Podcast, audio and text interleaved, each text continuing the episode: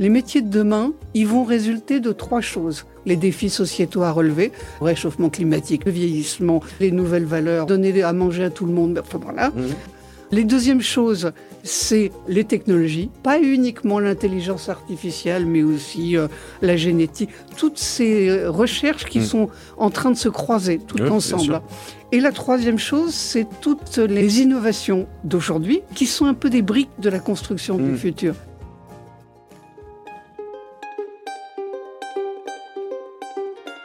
Vous connaissez l'adage après la pluie le beau temps? Est-ce que vous croyez que ça peut s'appliquer au monde du travail? Lundi au soleil, ça n'est pas un bulletin météo, c'est un podcast qui porte haut et fort la voix de celles et ceux qui pensent le travail autrement. Je me présente, je suis Tim Levert, cofondateur et associé de matribu.io, cabinet de conseil en marque employeur et expérience talent. Tous les lundis, je reçois une personne qui a osé tenter de nouvelles méthodes, de nouvelles façons de travailler, mais également des personnes qui imaginent le travail de demain ils viennent le partager avec vous. Alors de quoi l'avenir du travail sera-t-il fait? Vous le saurez en écoutant le podcast. Je suis Tim Levert et lundi au soleil, c'est une chose qu'on aura, je vous le garantis. Bonne écoute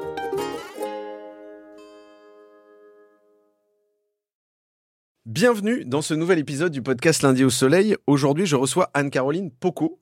Eh ben bonjour. Bonjour Anne-Caroline. Euh, écrivaine prospectiviste, passionnée d'innovation et de nouvelles technologies, cofondatrice des Propulseurs, entre autres, dont on va parler dans un instant, qui est une structure organisant des ateliers et des événements pour aider les entreprises à réfléchir demain. Euh, Anne-Caroline, comment vas-tu? Ah, moi, je vais très bien. hein. Vraiment, il Ouais. fait beau, il fait, euh, on est heureux, euh, c'est souriant, il y a des plantes. Demander de plus Exactement, je suis d'accord. J'aime cet enthousiasme, ça fait plaisir à entendre. Merci d'être avec nous aujourd'hui. Moi, je suis ravi que tu nous rendes visite. Alors, dans cet épisode, on va parler, entre autres, euh, des métiers de demain. C'est quelque chose que, que tu maîtrises pas mal euh, et tu vas nous raconter ça en détail. Mais impossible de commencer un épisode sans la routine de la maison, que tu connais peut-être ou pas. Est-ce que le lundi, tu passes au soleil ou au boulot?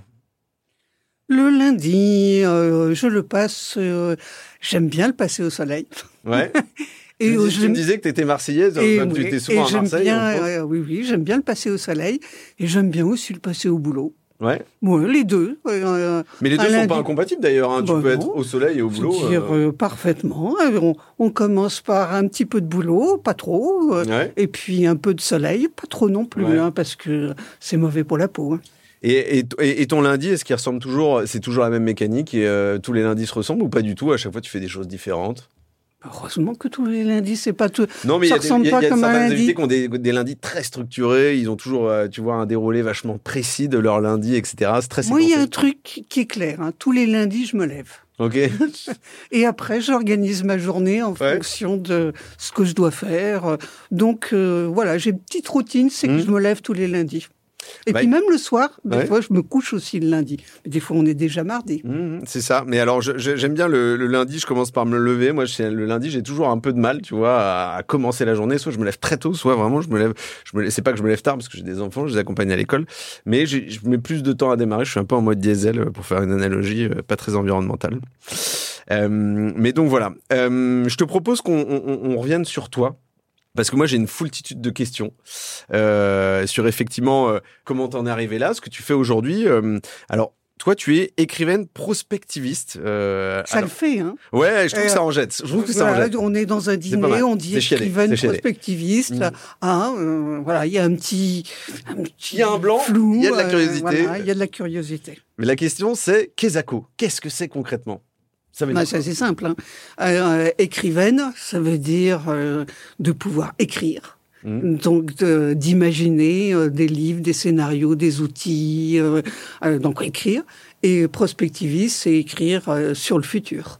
Et en fait, écrivaine prospectiviste, même ma spécialité, c'est de pouvoir créer des outils pour permettre au maximum de gens d'inventer le futur. Alors moi, j'ai une question très terre à terre avant de rentrer dans le détail de cette fonction, cette mission. C'est comment on le devient? Parce qu'en fait, il n'y a pas vraiment spécifiquement de formation. Euh, euh, Est-ce que c'est toi un métier que tu as créé parce que c'est un sujet qu'on va aborder la création de son propre métier ou euh, ou c'est des choses effectivement où tu t'es dit c'est une somme euh, d'expérience et, et, euh, et voilà et de, et de formation que tu as, suivi au, au long cours comment ça s'est passé? Eh ben, c'est un, un parcours. ok Alors c'est un parcours, je pourrais peut-être décrire le parcours. alors bien Comment sûr il a grand commencé? Plaisir Alors le parcours, il a commencé, mon premier boulot, ça a été garçon de course. Ok. Euh, donc ça voilà. Après j'ai été mannequin pour Mammouth. Alors Mammouth était à cette époque-là. Tout le monde ne connaît pas, mais Ouais, je suis euh, assez vieux, donc je connais bien. Voilà, donc c'était un grand magasin, un Ouais. supermarché.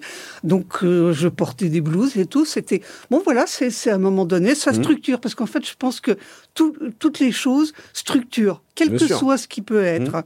Après, j'ai été éducatrice de rue. Alors ça aussi, euh, ça structure. Après, directrice de MJC.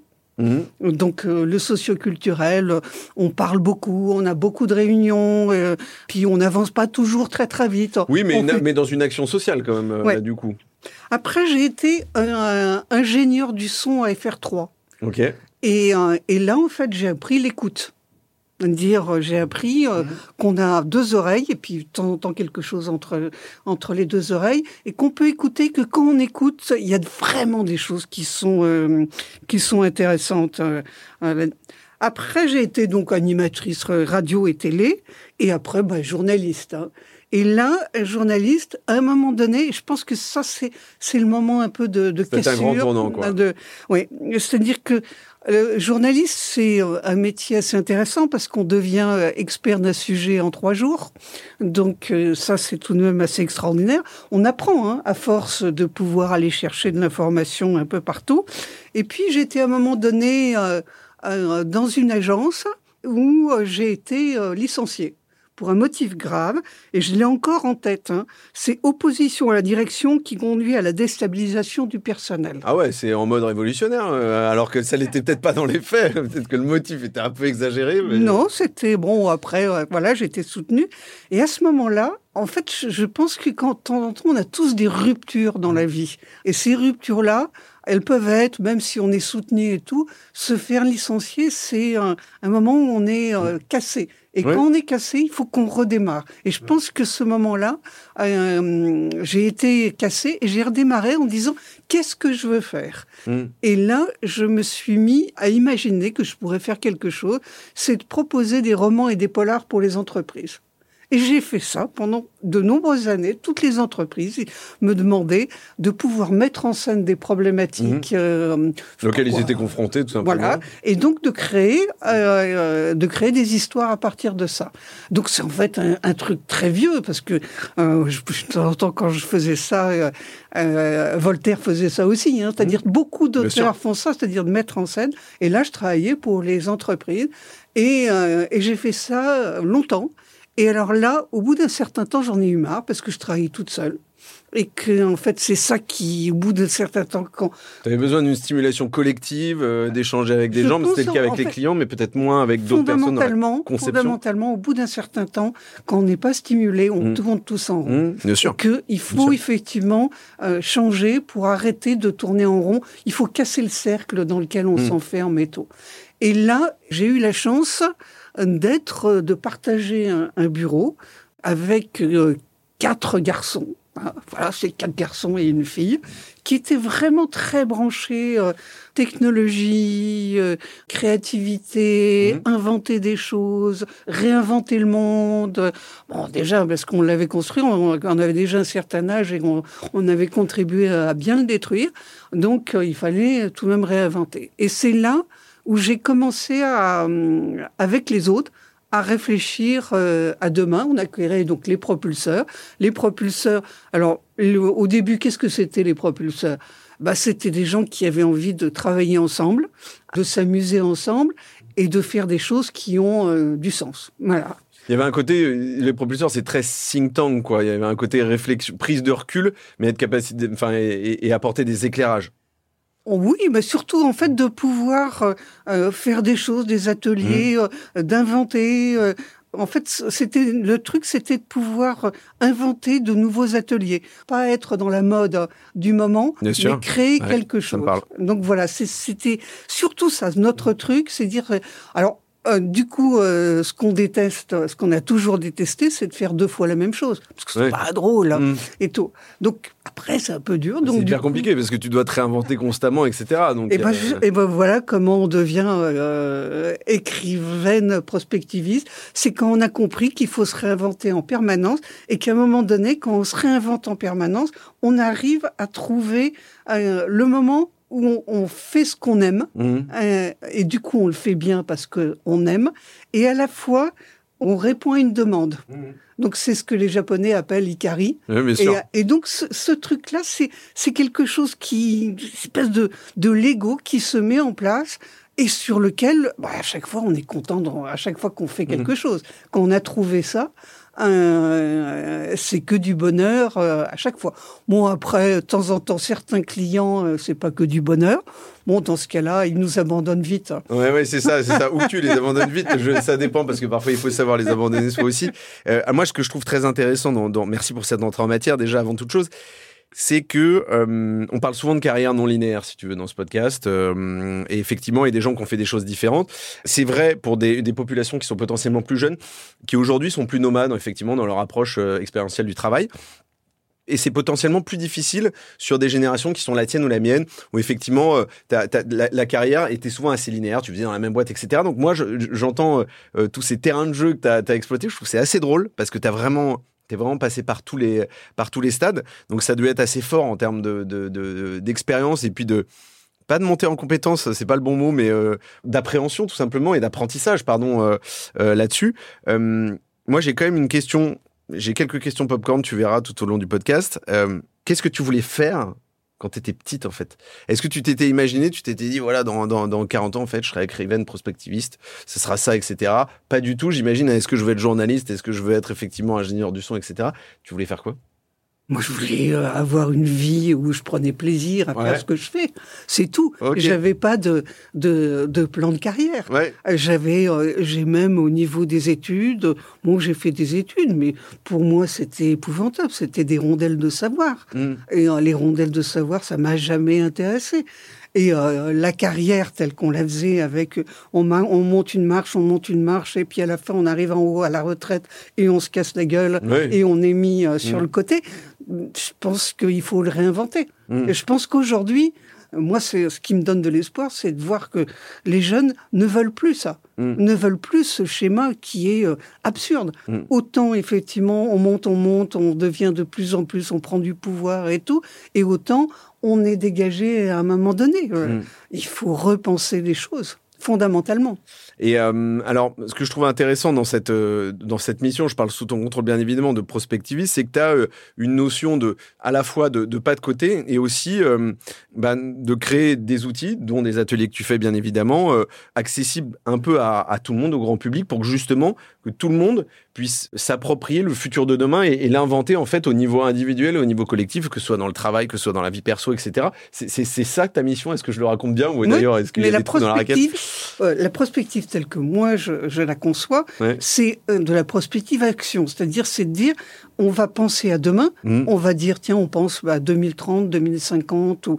Pourquoi? Pour enlever les freins de l'existant. Mhm. Parce que euh, on a souvent, partout, c'est- pas possible, parce que, parce que, parce que, Une vision parce que, assez biaisée voilà. finalement quoi. Ouais. euh, Et une donc, contrainte. du coup, Mm. le, le fait de dire bah, 2050, rêver à 2050, en fait, on parle d'aujourd'hui quand on, Mm. euh, euh, c'est, on, on est effectivement dans l'air du temps. Euh, donc, on va réfléchir aujourd'hui et puis on va dire tiens, voilà, on veut aller vers là. Un peu comme, euh, on- voilà, on a un cap, on sait vers où on veut aller. Mm. Et c'est pour ça qu'on peut agir. C'est-à-dire pour ça. Et puis tout d'un coup, on peut aussi trouver des, euh, trouver des, des choses qu'on n'aurait pas imaginées Mm. puisque on s'est ouvert l'esprit. Mm. Et puis on a travaillé ensemble aussi. Dire, euh, je pense qu'aussi la Mm. prospective, euh, moi la prospective d'experts, moi je pense que quand les experts, certains experts disent en 2050 il se passera ceci, cela et tout, c'est des charlatans. Et des charlatans très très très bien payés, parce que c'est ce que tout le monde attend. C'est-à-dire dire, euh, si, si on dit, voilà, en telle année euh, il se passera ceci et tout, bon, bankable. Mm.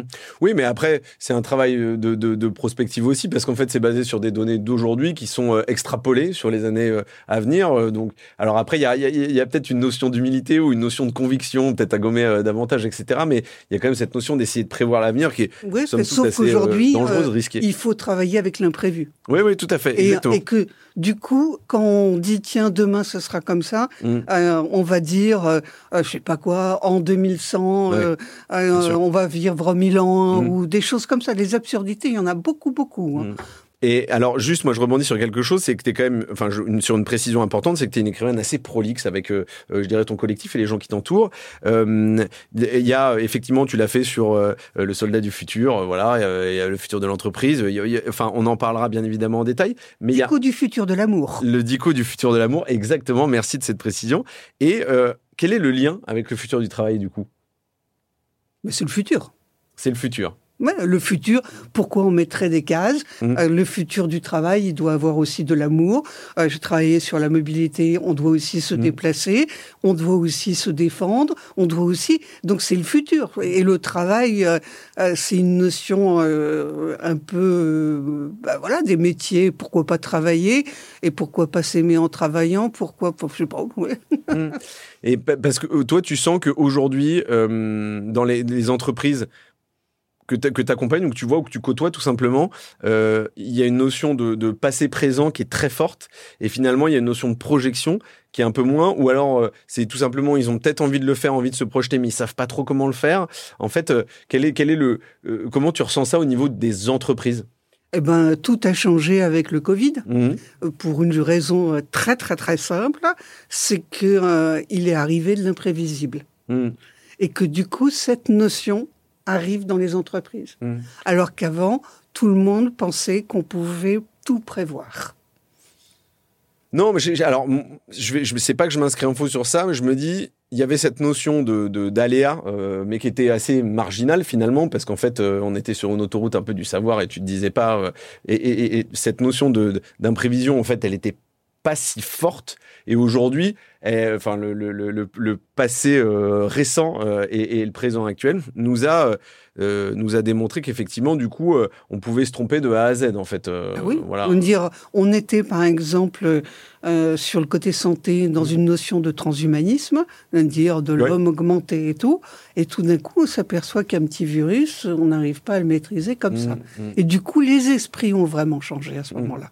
Je pense qu'effectivement, aujourd'hui, le discours euh, de parler du futur dans l'entreprise et parler de l'imprévisible, euh, c'est entendu. Mmh. Alors qu'avant, c'était pas du tout entendu. Oui, c'était ni une priorité ni un sujet de C'était un peu un gadget. Mmh, dire, euh, on disait, oui, c'est sympa de faire des mmh. ateliers de créatifs, mais plutôt dans le côté, voilà, on, s'amuse un peu, tous ensemble, on va créer, c'est sympa et tout.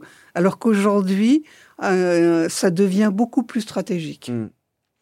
Euh, alors toi, tu es une, une, auteure assez prolixe finalement, parce que tu as quand même écrit des livres, on en a deux sur la table, mais il y en a plein d'autres, euh, mais tu fais pas que des livres, bien évidemment, il y, avait de la, il y a eu de la BD aussi, il y a eu des parutions, tu as écrit dans Ouzbek et Ricard, entre autres, alors je sais pas si on aura le temps de tout balayer, bien évidemment.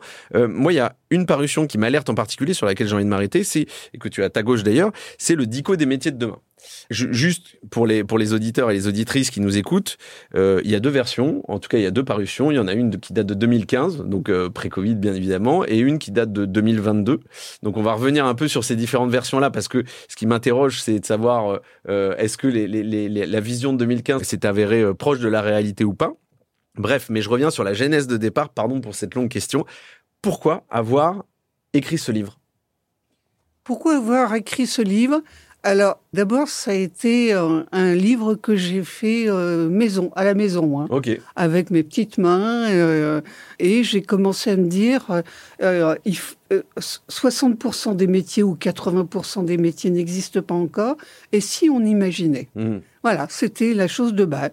Et j'ai commencé à imaginer des métiers, à peu près une, je sais pas quoi, une centaine, une centaine de métiers. Et euh, ce qu'on voit en 2015, c'est que tout apparaissait, c'est-à-dire la problématique environnementale, la problématique numérique, mais tout était... Ça, euh, ça, émergeait gentiment ou c'était déjà un peu... Non, non, ça émergeait gentiment, vraiment. Hein, c'était... Mmh. Et donc, par exemple, euh, quand je mettais des métiers comme toitaginier, donc jardinier des toits, mmh. c'était un peu futuriste. Mmh. Alors qu'aujourd'hui, euh, il y a des jardins sur beaucoup de toits. Euh, c'est le cas de, c'est le cas de ces bureaux d'ailleurs, un très beau jardin sur les toits. Donc c'est plus du tout euh, futuriste. Mm. on commençait un tout petit peu à, on commence, on a toujours depuis 50 ans parlé de l'intelligence artificielle, mais donc, du coup, on parlait beaucoup de data. Mmh. C'est-à-dire, on commençait à avoir. Donc, quand on avait des data ministes euh, et tout, tous les gens s'arrêtaient dessus en disant, ah ouais, alors qu'aujourd'hui, euh, bah, les data, euh, on est dedans complètement. Mmh. Et en 2015, on n'était pas encore vraiment dans les data. Mmh. ils, ils, existaient et tout, mais on ne voyait pas vraiment l'importance des data. Et donc, en fait, ce livre-là, je l'ai, euh, je l'ai fait à la maison euh, avec euh, mon petit ordinateur et tout. Et il se trouve qu'il a été vraiment bien vendu. Mmh. Tout le monde l'a acheté. Déjà, félicitations. voilà. Et je ne sais pas pourquoi, parce que ça mmh. correspondait à quelque chose. Et du coup, à un moment donné, je me suis dit, bon, il faut que je fasse une nouvelle version, parce que d'abord, il est moche et qu'on ne peut pas inventer du futur avec du moche. Mmh. Il était en noir et blanc, moche et tout. Et puis, il faut tout repenser un peu les, choses et tout. Mmh. Et donc là, entre-temps, je pense que la chose principale, c'est d'avoir vraiment visualisé une réflexion méthodologique par rapport aux métiers de demain. Mmh. Et de dire que les métiers de demain, ils vont résulter de trois choses d'une part, euh, les défis à relever, les défis sociétaux à relever. Donc, ça bien sûr le réchauffement climatique, mais le vieillissement, mais les nouvelles valeurs, mais donner à manger à tout le monde, enfin voilà, mmh. euh, l'urbanisation, tous ces défis-là. Euh, les deuxièmes choses, c'est les technologies. Alors, pas uniquement l'intelligence artificielle, mais aussi euh, la génétique, toutes les recherches qui sont... du vivant, tu, toi, tu oui, le quantique, le vivant, euh, Complètement. et toutes ces, toutes ces recherches qui mm. sont en train de se croiser tout ensemble. Et la troisième chose, c'est toutes les, les innovations d'aujourd'hui, qui sont un peu des briques de la construction du hmm. futur. Et que quand Tout ce qui est nouveaux usages, etc. Voilà. Hmm. on a des nouveaux usages qui changent complètement le, monde. Hmm. Moi, je vois souvent, par exemple, les gamins, euh, quand ils regardent aujourd'hui qu'ils font les courses, ils disent Ah non, on va pas acheter du. Euh, il faut du A, euh, pas du B, du C. en termes de valeur énergétique, etc. Et, Voilà. Et donc, du coup, ça change complètement et ça, ça change les métiers. Et c'est en fait en prenant ces trois éléments. Mm. Et donc du coup, on a mis en place un, un, vrai travail qui était donc de fabrication de cartes, qui est de faire travailler les gens sur le, de mettre en corrélation ces trois éléments et pas de réfléchir dans l'entreprise sur un côté linéaire, mm. mais de leur dire non non là mm. vous allez changer parce qu'il y aura de, les nouveaux défis, euh, des nouvelles technologies, euh, voilà. Alors, je t'arrête avant de te laisser embrayer. Euh, excuse-moi de te couper, pardon, je suis assez cavalier, tu vas voir. J'ai quand même une question importante là. Euh, ça veut dire que la méthodologie euh, de, de, la version de 2015 et de cette version de 2022, où il y a pour le coup celle-ci, je crois qu'il y a un peu plus de 170 métiers, du coup, la méthodologie était pas la même. Là, là tu as une approche complètement différente, qui est pas forcément cartésienne d'ailleurs, mais qui était beaucoup plus silotée. C'est ça. Et du coup, c'est là où tu t'es dit, la, vraie richesse, effectivement, c'est pas, pas potentiellement de partir un peu tous azimuts, mais c'est vraiment de, de partir de, de des, différents challenges que tu évoquais jusqu'à présent. Et puis aussi de, de rentrer peut-être par vertical, par secteur aussi. Non, mais en 2015, c'était un peu. Euh, à chaque fois que j'avais une idée, euh, je le mettais et puis je mmh. décrivais les choses. Euh, et je pense que ça marche aussi très très bien. Hein, De dire ah tiens voilà il y a une idée dans un tiroir, on ouvre le tiroir, allez on, on tape et tout. Puis au bout d'un certain temps, on en a pas mal. On me dit tiens c'est marrant pourquoi pourquoi ces métiers-là et pas d'autres? Bon bah c'est cela. Voilà. c'est tout. Euh, et alors, juste très concrètement, euh, moi j'ai une question effectivement parce que euh, c'est un, un, format assez innovant. Alors, on va parler de l'illustration derrière parce qu'il y, y, y, a une attention toute particulière à, à la partie illustrative. D'ailleurs, dans, dans, tous tes ouvrages et, et, tout ce que tu produis, moi, je, je, je te félicite pour ça. Quel est l'objectif aussi de, de, de cet ouvrage-là, euh, effectivement, auprès de, du grand public. On a parlé de, donner la possibilité de construire euh, les métiers de demain, de les appréhender. L'idée, c'est quoi? Est-ce que c'est de la sensibilisation? Est-ce que c'est c'est pouvoir se sentir euh, pousser les gens à être en capacité de de créer les métiers de demain? C'est quoi concrètement? Concrètement, c'est pouvoir dire aux plus jeunes, euh, euh, allez-y. C'est-à-dire, euh, quand on vous dit que 60 ou 80% des métiers de demain n'existent pas, ça peut être vu comme un drame, mmh. mais ça peut être vu aussi comme une opportunité, un moment totalement magique. C'est-à-dire, tout est possible. Donc, vous pouvez tout inventer. Donc, vous pouvez inventer votre métier à vous, celui effectivement qui vous fera grandir, sur lequel vous allez exceller. Mm. Et, et c'est ça, c'est-à-dire le premier objectif, euh, c'est euh, quand je fais des ateliers avec euh, des plus jeunes qui disent moi aussi je peux alors, j'ai compris, moi aussi je peux inventer mon métier. Ben oui. Alors pourquoi aussi? Il y a aussi autre chose, c'est-à-dire que tous les métiers sont nommés. Hein. Mm. dire en fait, le principe, c'est quand on crée un mot, le concept ou la chose qui désigne euh, commence à exister. Mm. Donc créer un nouveau mot, c'est créer du futur. Et en plus de ça, l'avantage, c'est que c'est accessible à tout le monde. C'est-à-dire, ce, ce que moi j'essaye de faire dans les formes, c'est que ce soit accessible à tout le monde.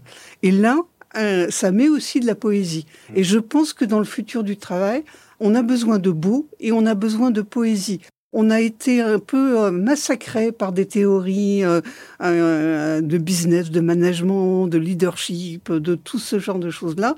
Et aujourd'hui, on est obligé de travailler aussi sur notre imaginaire, parce que avec toutes ces théories-là, on arrive sur un monde qui est des fois mm. qui, qui doit être réinventé. Mm. Et donc, il faut aussi comme dit Einstein, on ne peut pas trouver une solution avec le problème qui a été créé. Donc, il faut réinventer. Mm. Donc, de mettre de, la poésie et de, et de, de l'humour aussi. Ça, c'est aussi important parce que dans le futur du travail, quand on regarde le truc, ça manque un peu d'humour. Mm. Et euh, du coup, si vous on prend un grand éclat de rire et qu'on s'amuse, eh ben, on a envie d'avancer, de, alors moi je recevais il y a pas très très longtemps Yann Ferguson qui est un expert en intelligence artificielle et si tu veux euh, il y a pas mal d'études qui sortent là-dessus sur cette appréhension, une peur un peu latente de, euh, de se dire en fait euh, est-ce que mon métier va être remplacé, qu'est-ce que ça va créer comme métier etc. Et moi ce que j'aime bien c'est concrètement, si, je la fais un peu en cours, tu vas me dire si, si, si, si je vise bien, mais c'est euh, en fait c'est une bonne nouvelle de se dire qu'on connaît pas les métiers de demain parce que tu le disais très justement avant, c'est en fait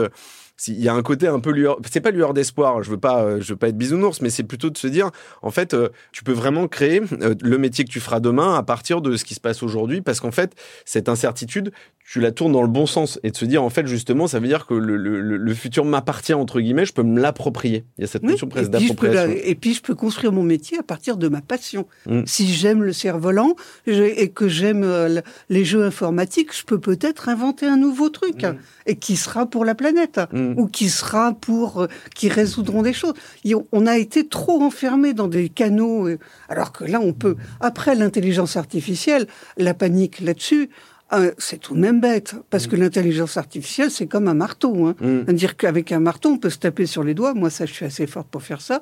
Et euh, on peut aussi enfoncer des clous. Mm. Et l'intelligence artificielle, il faut apprendre à vivre avec la machine, mais pas la craindre. C'est-à-dire, il faut euh, euh, dire bah, comment on peut discuter avec elle. Donc, il faudrait apprendre aux plus jeunes aujourd'hui à l'utiliser, à s'amuser, à dire tiens, je peux aller plus loin avec ça.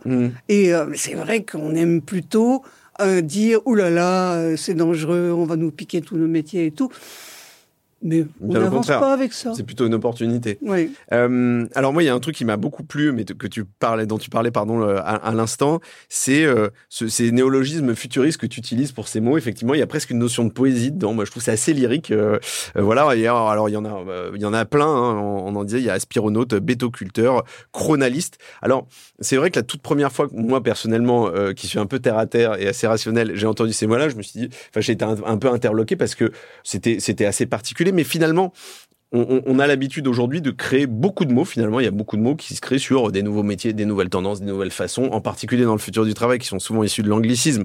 Mais passons. Ça, tu penses que effectivement, euh, euh, ça, a un impact sur le, concret justement de ces métiers-là, euh, plutôt que de passer par des choses qui vont être, je sais pas, t'es un coach en bien-être numérique ou t'es pilote de drone de livraison, parce qu'en fait, finalement, c'est ça, c'est c'est plus concret justement d'avoir un, un... Bah, un coach de bien-être. Moi, j'appelle ça un bien-être Ouais. Euh, après, on peut. En fait, l'idée de, euh, de, poser un mot, mm. euh, c'est qu'après chacun peut poser un autre mot. Oui, mais c'est pas mm. le mot. Il y a, c'est vraiment démocratique où il est adopté, où il n'est pas adopté et tout. Mais le fait l'idée quand on ouvre le dico, c'est de dire oh là là, qu'est-ce que c'est que ce truc? C'est pas sérieux. Et puis tout d'un coup. Le côté c'est pas sérieux, c'est bien. C'est-à-dire, ah, c'est un peu décalé, c'est pas sérieux. Puis on rentre dedans en disant, mais en fait, c'est très sérieux parce qu'on voit les innovations et puis ça peut vraiment exister. Mm. Et donc, c'est la mécanique euh, qui est là qui est intéressante. Mm. Et euh, c'est celle-là sur laquelle on joue. Alors, petit quiz, un petit piège, pour une fois, c'est assez rare dans le podcast. Est-ce que tu en as à portée de main euh, à nous raconter? Un mot? Ouais, bien sûr. Hein. Alors, j'ai parlé de, de Aspirono, de euh, Bétoculteur. Eh ben, je, je, suis en train de feuilleter. Je suis tombé sur Corceptrice. Corceptrice. Ouais, euh, Corceptrice, donc euh, corps, scepteur, et ou corcepteur ou corceptrice. C'est un designer d'humains. Mmh. L'idée, c'est que de plus en plus, on a des imprimantes 3D. Euh, par exemple, euh, dans certains instituts, comme l'Institut Gustave Roussy, ils sont en train d'imprimer des nez en 3D, des éléments et tout. Et puis, euh, on a des prothèses de plus en plus sophistiquées. Et peut-être que demain, euh, on va euh, pouvoir avoir, euh, on va transformer les humains, peut-être leur rajouter un doigt, rajouter une oreille. les Japonais, par exemple, de temps en temps, ils sont fait des, ils sont transformés en mettant des petites oreilles, mmh. telles, telles que sur Instagram, telles les filtres Instagram. Mmh. Voilà. Donc, est-ce qu'il y aura pas demain des designers d'humains? Mmh. Après, euh, euh, on pourra aussi, peut-être ces designers euh, mettront une certaine forme, peut-être un peu plus de diversité, mmh. et pas de dire, et puis ça, ça peut-être qu'on va repenser la beauté. Mmh. Oui, tout à fait. Et donc là, le corcepteur sera là pour ça. Ça peut être un métier. À partir du moment où il y a une autre, nouvelle intention, un nouveau service, il peut avoir un nouveau métier. alors moi, il y a quelque chose qui m'a interpellé dans ce livre par ailleurs aussi, c'est c'est que tu as fait ce travail que tu as fait sur les, sur, les, sur, les, sur les nouveaux métiers, tu l'as fait aussi sur les compétences. Euh, donc il y a ce volet effectivement compétences, donc qui est euh, euh c'est sous forme de fiches hein, où grosso modo tu as les compétences requises, les tendances, tu as, des interviews aussi de, de, de, ces métiers-là. comment ça t'est venu ça et pourquoi tu as eu cette approche-là? Là c'est assez assez clair, c'est assez dans la réalité. dire qu'on a eu premier temps, c'était des, euh, des, compétences en dur, des hard skills, hein, ce mmh. qu'on appelle. dire il fallait des compétences métiers pour l'industrie. Les deuxièmes temps, c'est ce qu'on appelle aujourd'hui les soft skills, où il faut être euh, pas uniquement un bon professionnel, mais aussi être souriant, gentil, euh, empathique et tout.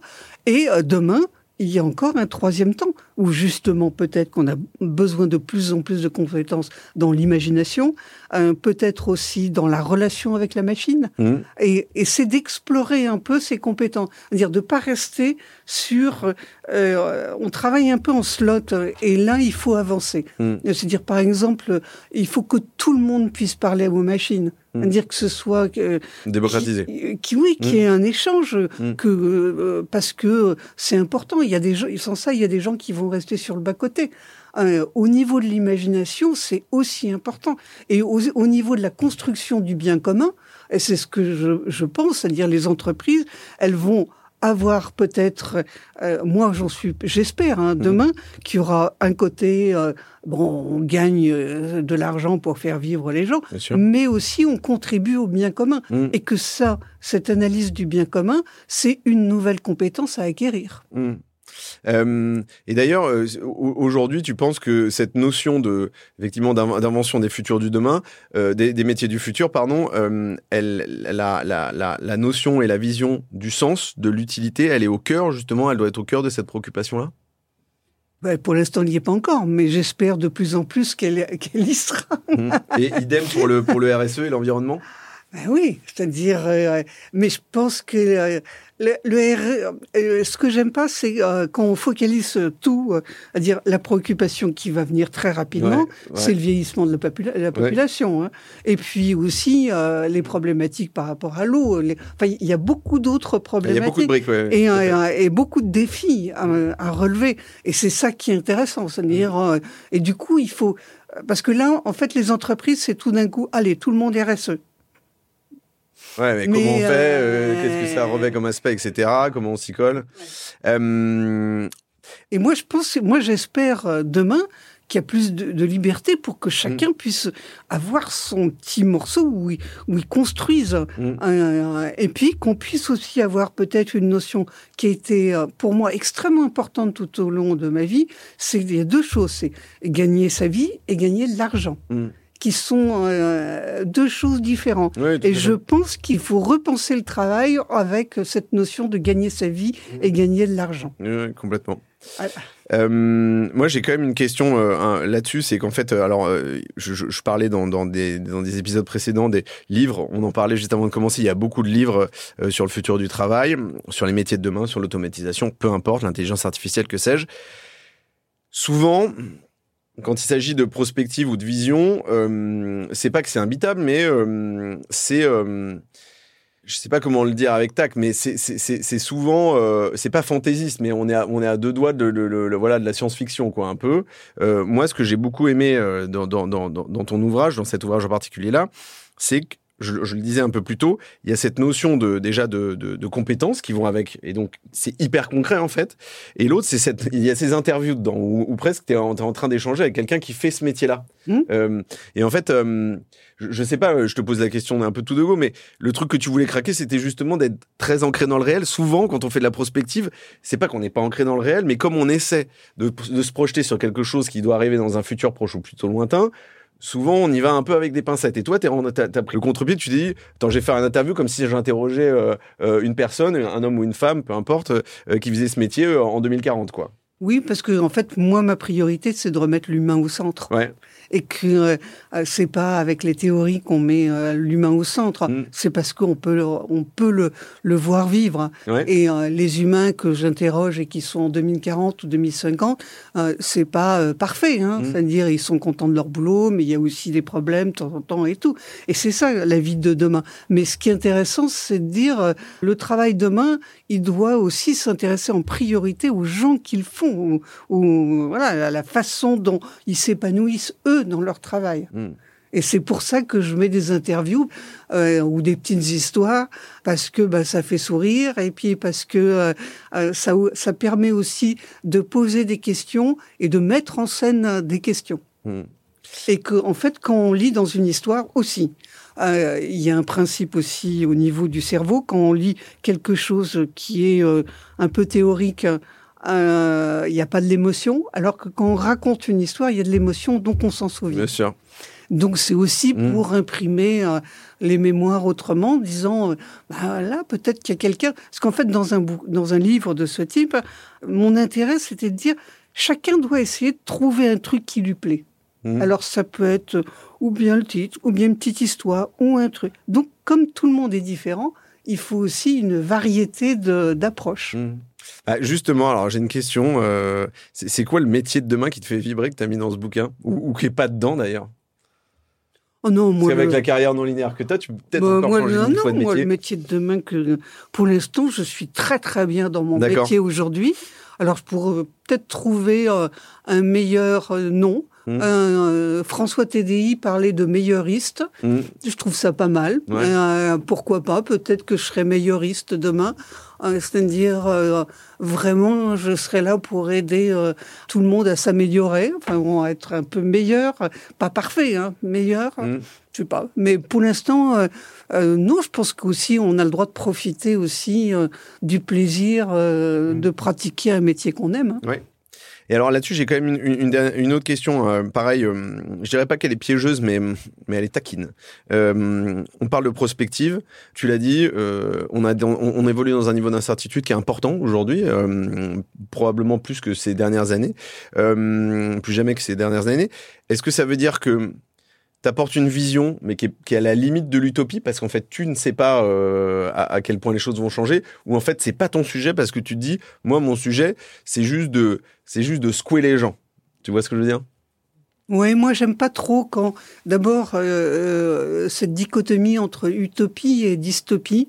C'est tout d'un coup il y a quelque chose qui est bien et tout d'un coup, il y a quelque chose qui est mal.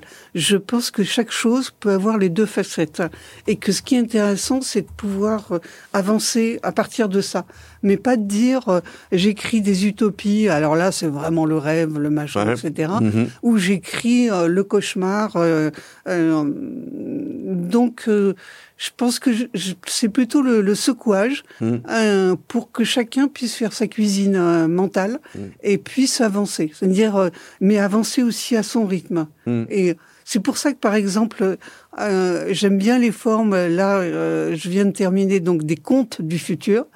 Euh, parce que les contes, c'est pareil, c'est une forme que tout le monde connaît. Dire tout le monde euh, a déjà lu des contes et tout. Et donc, quand on fait de la prospective à partir des contes, on a déjà la structure. Mm. Donc, il reste plus que le petit sourire à avoir et que ça fait un déclic. Mm.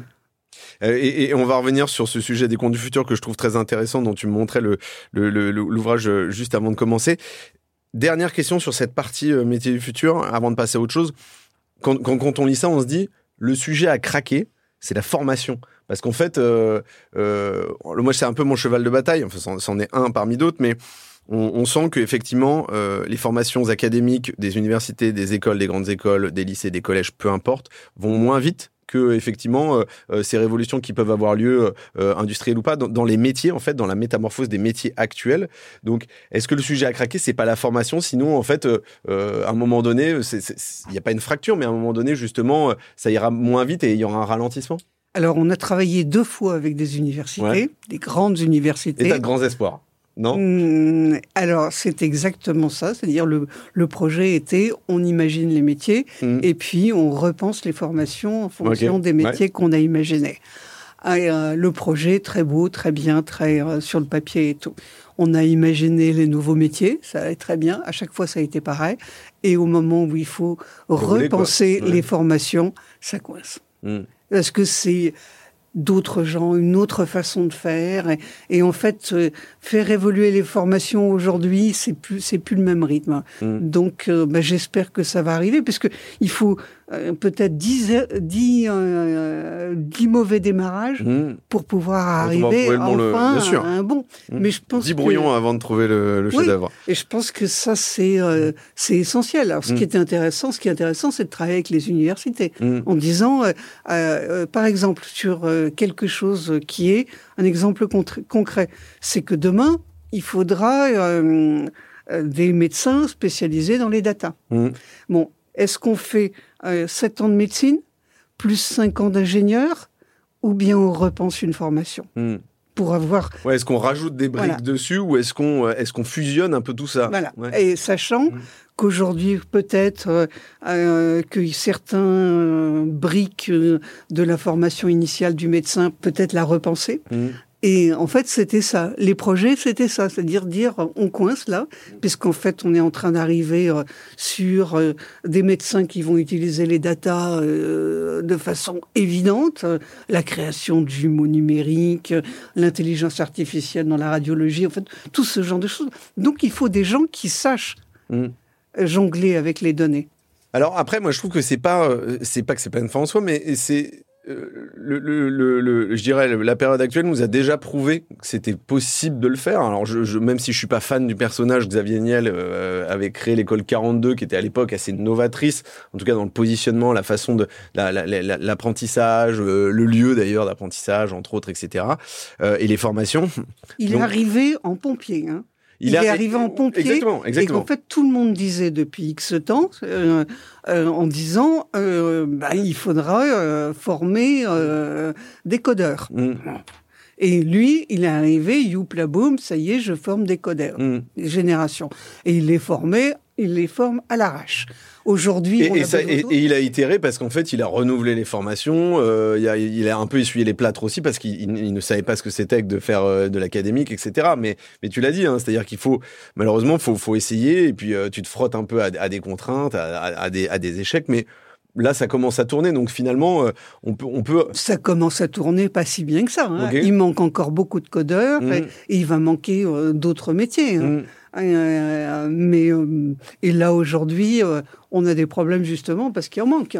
Et donc la solution, c'est en complément de, tâcher de pousser les universités, potentiellement des écoles à se réinventer, c'est peut-être de créer des institutions à part entière aussi, avec des apprentissages qui, qui cassent un peu les codes et, qui sont plus visionnaires, peut-être aussi. je pense que oui, mm. les deux seraient intéressants. Mm. Mais aussi que les, universités se renouvellent. je pense que c'est mm. intéressant. Ouais, c'est ça. c'est c'est- le fond, hein. Oui, oui, Elles le oui. font dans. Mais la théorie des petits pas, ils le font. C'est pas des changements qui sont qui sont Non, très mais profonds. euh, quand on, les, on voit Ouais. les doubles cursus, euh, euh, c'est quand on voit rien que des doubles cursus, c'est des, on forme des jeunes qui, qui vont qui vont euh, être créatifs Mm. parce qu'ils auront deux approches différentes. Ouais. C'est-à-dire l'absence de créativité, c'est quand on est dans un couloir. Hmm. Je te propose qu'on passe à, une par- à la partie suivante. Euh, tu parlais des contes du futur tout à l'heure. Euh, on change de registre. Euh, euh, toi, tu avais effectivement une population là qui était, je dirais, le grand public euh, sur les, les- les- différents ouvrages que tu as publiés jusqu'à présent. Là, tu as changé un peu ton fusil d'épaule. Euh, tu es parti plutôt sur une population plus jeune, euh, il- illustrée, euh, plutôt peut-être pour les enfants. Est-ce que tu peux nous raconter? Ben, mon rêve, c'est que tous les enfants inventent le futur. Parce que je pense que Parce c'est qu'il n'y a là. pas d'âge. Et surtout, il y a pas. On, on peut commencer très tôt aussi. Ben, je pense qu'ils sont extrêmement créatifs. Mhm. et que euh, euh, et qu'il faut les mobiliser aujourd'hui et pas uniquement sur euh, la fresque du climat, mais surtout et qu'ils ont des idées, que ça va vite, ils sont pertinents, ils sont ouverts et qu'on n'a plus le droit de s'en passer Mhm. de leur intelligence. Oui, mais à ceci près que ce qui est différent, c'est que, enfin, il y a un parallèle. Euh, L'entreprise, on va dire, euh, ça va être au rôle euh, du manager ou du dirigeant euh, de peut-être faire découler, euh, dans des entreprises avec une gouvernance pyramidale, j'entends, de faire découler effectivement cette, cette capacité à pouvoir challenger le futur et pouvoir potentiellement l'écrire. Avec les, avec les enfants, il y a, la, il y a, il le, faut il y a le- il y a apprendre. le, le- le barrage du parent, on va dire, où il y a non, mais justement, c'est apprendre. Donc Mm. euh, euh, moi, la façon dont j'ai pu faire, c'est d'avoir euh, donc des contes d'hier, Mm. euh, transcrits à la mode prospectiviste, hein, Ouais. euh, voilà. Et en fait, euh, à la fin de chaque euh, code, il y a un QR code, ça ils Mm. savent très bien faire, Mhm. qui renvoie sur des exercices. Et l'idée aussi, c'est de leur apprendre le collaboratif, c'est-à-dire d'avoir des fresques à un moment donné où il y a toutes les idées des gamins. Oui, c'est quelque chose qui sert pas uniquement à, à- à consulter, à lire, mais l'idée, c'est de passer du côté inspirationnel au côté opérationnel, où là, ils vont créer, ils vont pouvoir écrire des choses, etc. Voilà. Et donc, euh, l'idée est euh, de dire à l'éducation nationale, je vous propose ça, allez-y. Euh, c'est assez compliqué. hein. Ouais, bien sûr, bien sûr, t'as dû ramer, t'as dû ramer. Non, non, je n'ai pas encore réussi. D'accord, c'est ça, ok, ok, ok. Il y a quelques obstacles. Est-ce que tu peux nous, nous donner un des exemples de contes, juste par curiosité, euh, euh, que tu as que, que t'as écrit, que tu as posé Alors, j'imagine que tu es fier de tous euh, ces différents contes. Quel est celui pour, qui, pour toi, est, est, est, est intéressant de creuser là aujourd'hui et d'évoquer? Quel est celui qui te... Alors, c'est euh, un qui a été euh, le premier, hein, parce que c'est Greta et les gazonautes. Ok. Euh, c'est inspiré par Greta Thunberg, Mhm. donc qui a un conte en tant que tel. Bien sûr. Et euh, de, ça permet d'expliquer un peu le, le réchauffement climatique avec humour et distance euh, aux enfants. Donc, euh, on a une tribu de gazonautes Mhm. euh, qui euh, sont très contents dès qu'on pollue, dès qu'on envoie euh, des bulles de gaz et tout. euh, donc, qui sont, euh, c'est la fête. Et, euh, et bien sûr, il y a Greta qui veut arrêter les gazonautes et donc qui va essayer d'aller sur la Terre pour dire mais arrêtez, voilà, vous êtes en train de créer une sphère. En fait, chaque conte aborde un sujet. Alors, ça peut être aussi bien le le, disais, de- ça peut être des défis sociétaux, environnementaux. le mal de mer, c'est sur la, c'est sur euh, la pollution des mers. Mhm. Donc ça, c'est pour moi, c'est extrêmement important. Les trois cornibaux, c'est les, les trois petits cochons, euh, c'est sur les fake news. Mhm. Donc après, euh, c'est permettre aux enfants de déceler des fake news et, Mhm. et de comprendre et de s'amuser avec. euh, euh, voilà. Ce, ce- ce- ce lien, juste, en fait, le fait de repartir d'histoires qui sont, je dirais, mondialement connues, et donc on a l'habitude, nous, d'entendre et de raconter à nos enfants, et de le lier avec des problématiques ou des enjeux qui sont actuels, potentiellement futurs, ça, tu penses que c'est clé, quoi, parce qu'en fait, c'est une façon de le raconter qui est pas si abrupte, et qui est euh, un bon moyen de faire passer le message, et puis de les emmener aussi dans cette réflexion. ben, c'est parce que euh, ils ont déjà des références. Ouais. Et donc à partir du moment où on a déjà des références, Mhm. on peut, euh, euh, c'est plus facile. Mm. Et la facilité, donc du coup, on va plutôt s'intéresser à ce qui est le futur Mm. ou bien au sujet. Mm. Dire, euh, on m'a demandé aussi à un moment donné de justement faire euh, sur les fake news, sur le danger, les dangers de l'internet, sur des choses, des sujets un peu euh, un peu touchy, mm. dire de temps en temps. Donc bon, et puis bah, touchy ou casse-gueule d'ailleurs. mais c'est ça, qui, mais c'est ça qui fait aussi le, la qualité de l'ouvrage, quoi. C'est justement d'aller sur des trucs qui sont pas plats, mais justement qui sont un peu chauds, quoi. Alors par exemple, on prend le vilain petit robot. Mhm. Hein, c'est exactement la même chose que euh, le canard. Bien sûr. Et bien entendu, c'est quoi? C'est des enfants qui reçoivent euh, un robot. Mhm. Et euh, le robot, il y en a un qui est il y en a cinq qui marchent très très bien. Et il y en a un qui couine. Il marche pas très bien. Il marche très bien, il couine et tout. Et donc, il fait rire tout le monde. Mhm. Donc, tout le monde abandonne son robot pour pouvoir euh, aller voir le vilain petit robot. Mm. Donc c'est là, c'est pour pouvoir parler de la diversité mm. et puis euh, euh, voilà de, de, la différence. Mm. Et, et, je trouve que les contes, en fait, c'est tellement basique que c'est simple de pouvoir remettre des idées. C'est déjà le vilain petit canard. C'est ça, c'est aussi ça, c'est-à-dire c'est celui qui est différent. C'est pas un signe blanc. Mais alors, si je, je, je, vais pas loin avec cette remarque-là, hein, mais euh, euh, finalement, à, t'écouter, moi, j'ai la sensation que ça peut marcher pour des enfants, mais ça peut finalement pas mal marcher pour des adultes aussi, en fait, euh, parce que c'est un, un, bon moyen de rentrer dans le sujet et de le, comprendre. Ce que je veux dire, c'est qu'il ne s'agit pas forcément de génération, mais en fait, les sujets qu'on aborde là sont pas forcément toujours évidents à appréhender, et du coup, c'est c'est quand même un bon moyen de le, de le comprendre assez facilement, en fait. Bah, j'espère que les parents vont lire les contes à leurs enfants. C'est ça l'idée. Et après, du coup... Euh, ça va ouvrir le débat dans le, dans, dans, dans, le foyer. Voilà. Et du coup, les enfants vont parler avec leurs parents et tout. Moi, je pense que c'est important, hein, ça. Mm. Ah, moi, je pense que c'est pas important. Je pense que c'est primordial. Mais, euh, parce qu'aujourd'hui, c'est des sujets qui sont pas forcément adressés à l'école ou, puis, euh, on est aussi... ils vont leur donner leur avis. Mm. sur des sujets qui ne sont peut-être pas abordés. Mm. Oui, puis c'est tout simplement aussi dans, dans, dans, dans une logique de développer l'esprit, l'esprit critique individuel, euh, voilà, notamment chez des, chez des populations plus jeunes, c'est ça qui est intéressant aussi. Mm. Euh, super, en tout cas, bravo pour, euh, pour aussi ce, cet ouvrage-là. Euh, ces deux terrains de jeu assez différents. moi, je trouve que le, le, dernier est bien évidemment assez excitant. Moi, j'ai des jeunes, j'ai des jeunes enfants, donc je pense que c'est tout à fait le genre de choses, même à, à, 10 ans, sur lesquelles, à mon avis, qui, qui seront capables de dévorer, qui vont leur poser des questions et qui peuvent créer l'échange. Donc moi, je suis assez fan. Bravo bravo euh, pour cet ouvrage-là. Je te propose qu'on passe à la, à la dernière part. Pardon, tu avais une remarque Non, euh, euh. au suivant. Parce qu'en fait, ce qui m'intéresse le plus, c'est celui qui est en cours de fabrication. Mm-hmm. en général, justement, ce qui est bien, c'est que de pas faire des livres mornés. Parce qu'en général, on accouche d'un livre, après c'est fini. Alors, ce qui m'intéresse, là, je suis en train de travailler sur la maison de retraite du futur. Et donc, l'idée aussi, pour moi, et comme ce que je voudrais aussi pour faire pour les contes, c'est d'avoir à la fois une version écrite, mais aussi une version sonore. Parce mm. que je pense qu'on peut, euh, qu'il faut aussi différencier les approches. C'est-à-dire mm. qu'on peut aussi écouter des choses et euh, avoir des sensations euh, et pas uniquement être dans la lecture. Et c'est toujours dans cette même logique. L'idée, c'est d'adresser un sujet, mais pas de se fixer sur une audience qui serait euh, effectivement potentiellement les seniors, etc. Pas du tout. L'idée, c'est d'élargir toujours et que ça soit finalement assez grand public, mais d'adresser une problématique qui est euh, finalement assez peu C'est euh, le, vieillissement et, comment on va, et comment on va inventer la maison de retraite idéale du futur, avec toutes les problématiques, les contradictions, et que personne ne veut la même chose. Mm. Donc là aussi, il y a des humains et donc euh, l'idée, c'est d'avoir à la fois le livre et un livre, et pourquoi pas aussi faire des éditions vieillesse. On a mhm. bien l'édition jeunesse. Peut-être qu'on aura demain euh, des salons de littérature euh, vieillesse, parce que je pense que ça peut être aussi une autre façon d'aborder la lecture, et peut-être qu'il faut aussi faire quelque chose là-dessus.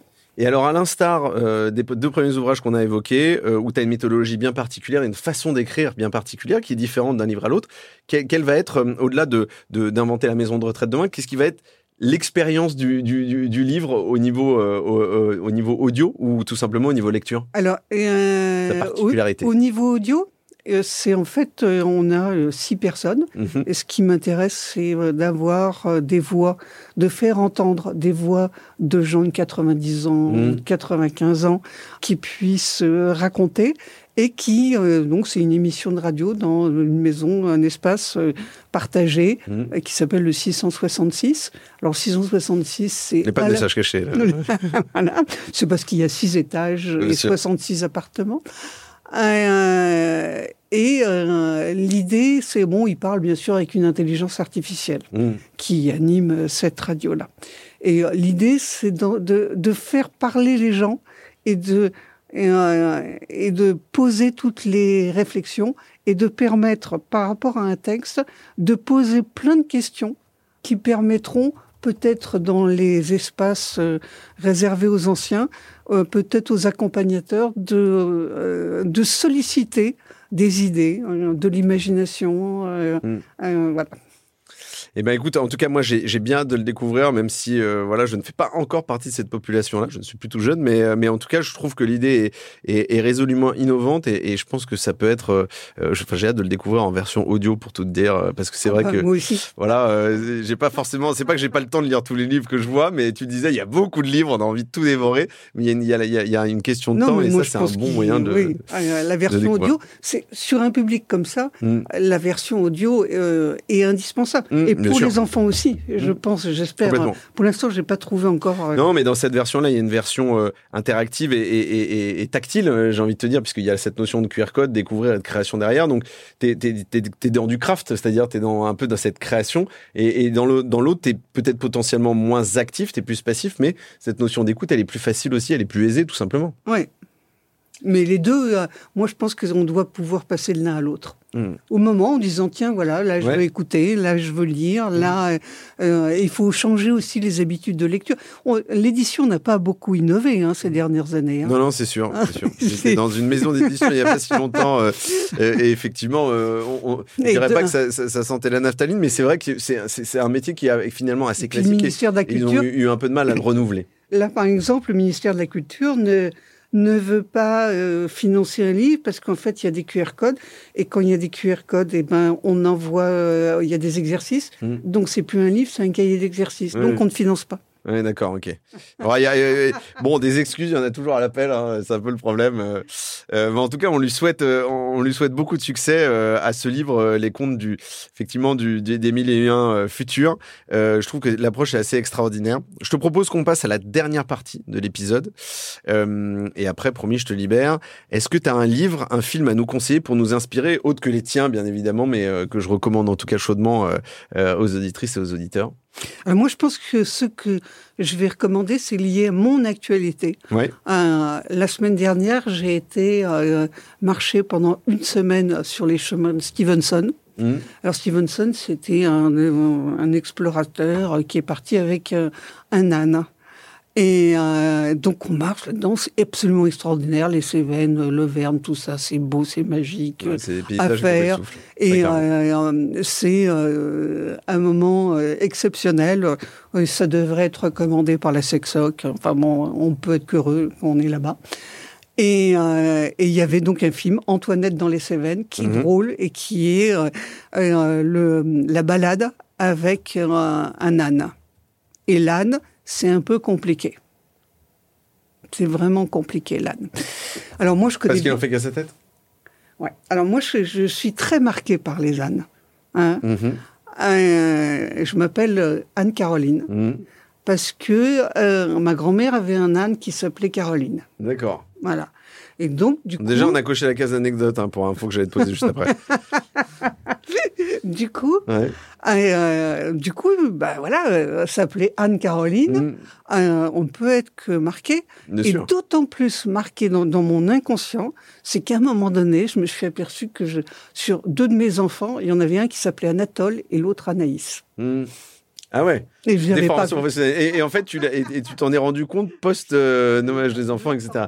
Ouais. Et donc, du coup, le... alors moi, j'aime beaucoup les ânes. Comme quoi, le- le- le- l'empreinte des parents et, et le, et le vécu a un impact euh, Ah bah oui, profond là- hein, là- dans là, le quotidien ça, encore aujourd'hui. Et l'âne, il est, euh, il est intéressant hein, parce Mm. que euh, euh, et on va pas le, le faire avancer s'il veut pas. Mm. Et puis, il faut vraiment négocier avec lui. Mm. Et ça, c'est intéressant. Donc, ça doit être, par exemple, un vrai exercice de management, Mm. c'est de pouvoir se balader dans les Cévennes avec de l'âne. Alors, d'abord, on regarde le film, on rit beaucoup, Ouais.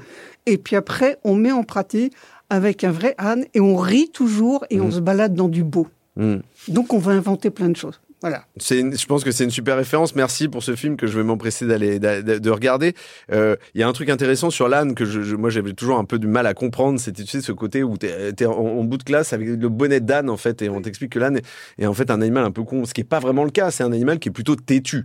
Donc euh, c'est assez différent. C'est-à-dire que, que tu disais il en fait qu'à sa tête, c'est c'est assez différent. Et je trouve que en fait en faire qu'à sa tête, c'est finalement quelque chose qui est euh, à la fois euh, décrié, mais qui est à la fois intéressant, puisqu'en fait, ça veut dire... euh, euh, il est- Être cancre et avoir le bonnet d'âne, c'est pas mal. hein. Mhm. C'est un cursus de formation qui est pas inintéressant. Ouais. C'est-à-dire, euh, euh, non, je pense qu'au contraire, c'est à recommander. Hein. Mhm. Euh, J'aime bien cette approche. Moi, j'ai longtemps eu. Alors, j'ai pas eu le bonnet d'âne, mais j'étais souvent au coin. euh, voilà. Euh, merci en tout cas pour, euh, pour, pour, pour la découverte de tous ces ouvrages-là et le partage de cette vision. Euh, euh, on a hâte de, de découvrir l'ensemble, voilà, de, de, de tous ces livres qui vont sortir aussi, ceux qui sont déjà sortis. On invite évidemment les auditrices et les auditeurs à le découvrir. Et, et longue vie, bien évidemment, je le disais à, à ce dernier livre qui est destiné aux enfants, mais pas que, aussi aux grands. Donc, merci du partage et du retour d'expérience, très important. Et puis, euh, et puis, bon courage pour la suite. Merci Anne-Caroline, je te souhaite une très très bonne semaine. Eh ben, merci. À très vite. À très vite. Lundi au soleil, c'est fini pour cette semaine. Merci d'avoir écouté cet épisode jusqu'à la fin. S'il vous a plu, n'hésitez pas à le partager à une personne qui a passé la journée sous la pluie. Et oui, ça nous arrive à tous. Vous pouvez vous abonner pour ne pas louper les prochaines sorties, ou encore mieux, laisser un avis sur la plateforme d'écoute que vous utilisez. Lundi au soleil, c'est une émission produite par matribu.io, un cabinet de conseil en marque employeur et expérience talent. Un grand merci à celles et ceux qui travaillent avec moi de près ou de loin pour rendre ce podcast possible. Et nous, on se retrouve lundi prochain. Bonne semaine